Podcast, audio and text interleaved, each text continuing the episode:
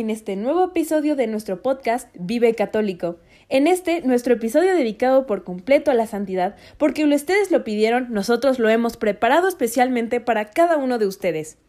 Ya sabe que aquí, en compañía de nuestro equipo, siempre le traemos la única y verdadera información más actualizada de nuestra Iglesia Católica.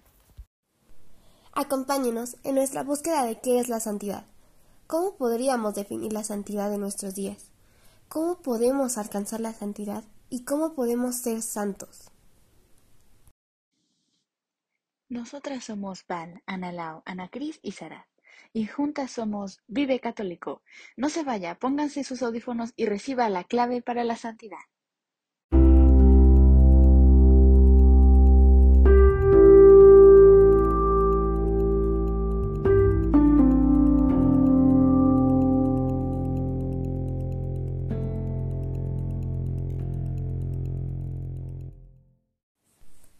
Al investigar, hemos encontrado definiciones generales de lo que es la santidad. Como lo indica el diccionario de Oxford, santidad es cualidad del que es santo o de lo que es santo. Definición que en realidad nos deja en el mismo punto del que partimos, y con más preguntas como ¿cuál es una cualidad santa que hace santo a algo o a alguien? Santidad proviene del vocablo latín sanctitas, que se refiere a un atributo de pureza, limpio de pecado y de maldad. De manera sencilla, un santo se le caracteriza por su buena conducta, su bondad, generosidad y buenas acciones morales hacia el prójimo, que los vuelven modelos a seguir. Pero lo que a la definición del diccionario se le escapa es toda la profundización de qué es la santidad. No es posible lograr la santidad sin estar de la mano con Dios. Vivir una vida santa es vivir como Dios desea, estando a su lado, obedeciéndolo, escucharlo y servir a Dios con tu vida. Seguramente muchos ya se estarán tratando de imaginar sus vidas como monjas, monjes, sacerdotes, obispos y consagradas que dedican su vida a Dios. Pero no necesariamente tiene que ser así para que nosotros podamos ser santos. En realidad, Cualquiera de nosotros puede alcanzar la santidad sin necesidad de convertirse en alguna clase de monje o consagrado. Entonces nos hicimos la pregunta, si todos podemos alcanzar la santidad sin ser monjes, ¿cómo es que yo puedo alcanzarla?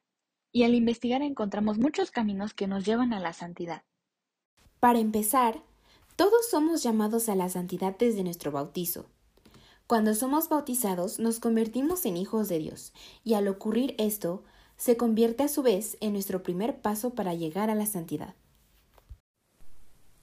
Los hijos de Dios son llamados a vivir en santidad, es decir, que sus vidas deben mostrar que han escogido seguir a Jesús y que han permitido que Él transforme su ser. Esa santidad se notará en su carácter, en sus acciones y en sus palabras. Todos hemos llegado a creer que la santidad es inalcanzable para los laicos, que somos nosotros, personas creyentes, normales y comunes. Esta idea puede ser debido a que veamos a los santos como muy lejanos, al ser la mayoría de una época distinta, mártires o personas de mayor edad, que sus acciones fueron tan grandes que nos han hecho la idea que la santidad está destinada solo para esas personas. Pero la verdad es muy distinta. Un ejemplo de esto es el beato Carlo Acutis, ya que desde muy pequeño aprovechaba cada vez para entrar a la iglesia, incluso cuando sus padres eran católicos sin ser practicantes, a lo que la madre de Carlo le llamó mucho la atención.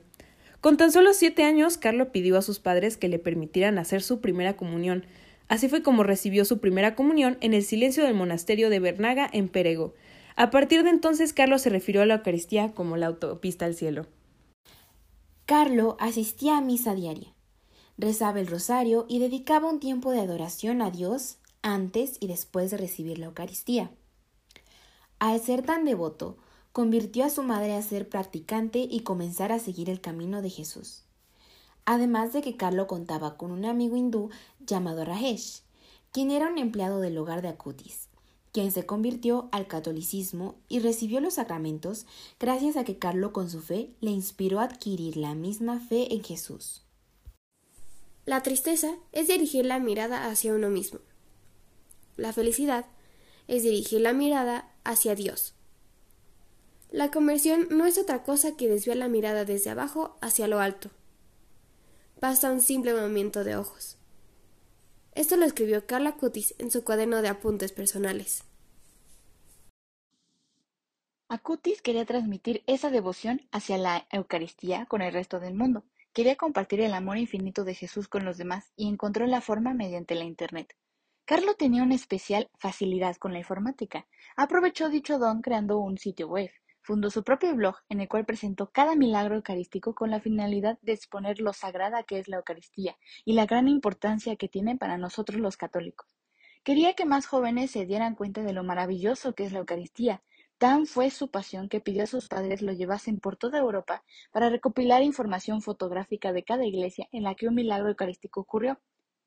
Hay algo muy oscuro de Internet que puede ser transformado si la tecnología es usada para un buen propósito, dijo su madre. Carlos lo hizo para evangelizar y es un gran signo de esperanza.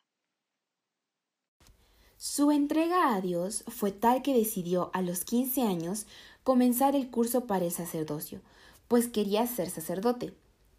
Sin embargo, al iniciar se encontraba enfermo. Todos creyeron que se trataba de una simple gripa, pero al agravar le llevaron al hospital, a lo que Carlos dijo, de aquí ya no salgo.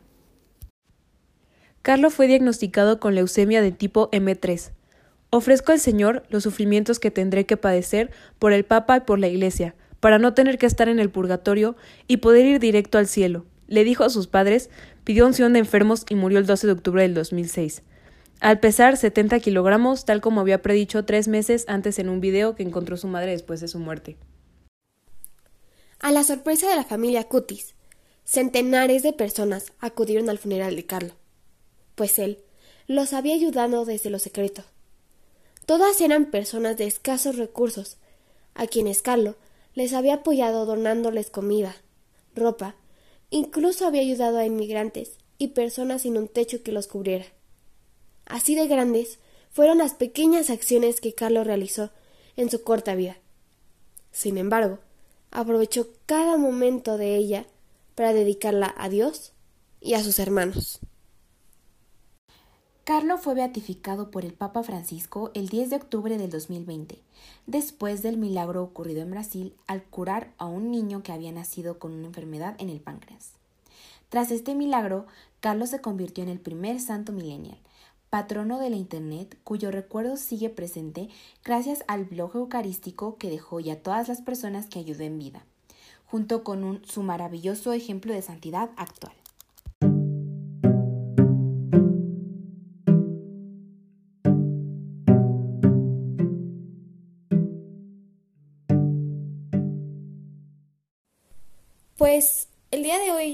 Aprendido muchas cosas, ¿no creen? Aprendimos que todos somos llamados a la santidad desde que somos bautizados. No necesitamos hacer mucho para ser santos, solo necesitamos seguir las enseñanzas que Jesús nos dio y a su lado podemos transmitir su amor a los demás mediante acciones que aunque sean pequeñas para el prójimo y para Dios valen tanto que se convierten en un paso cada vez más cercano al cielo. Así como decía Carlo Acutis a sus amigos, pueden ser santos, lo importante es quererlo. Todos tienen un propósito especial de Dios desde la eternidad.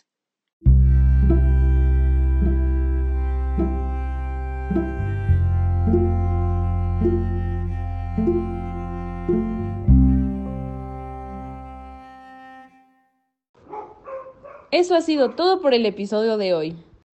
Esperemos que este episodio les haya gustado y les haya servido para descubrir que la santidad es para todos y no solo para los monjes.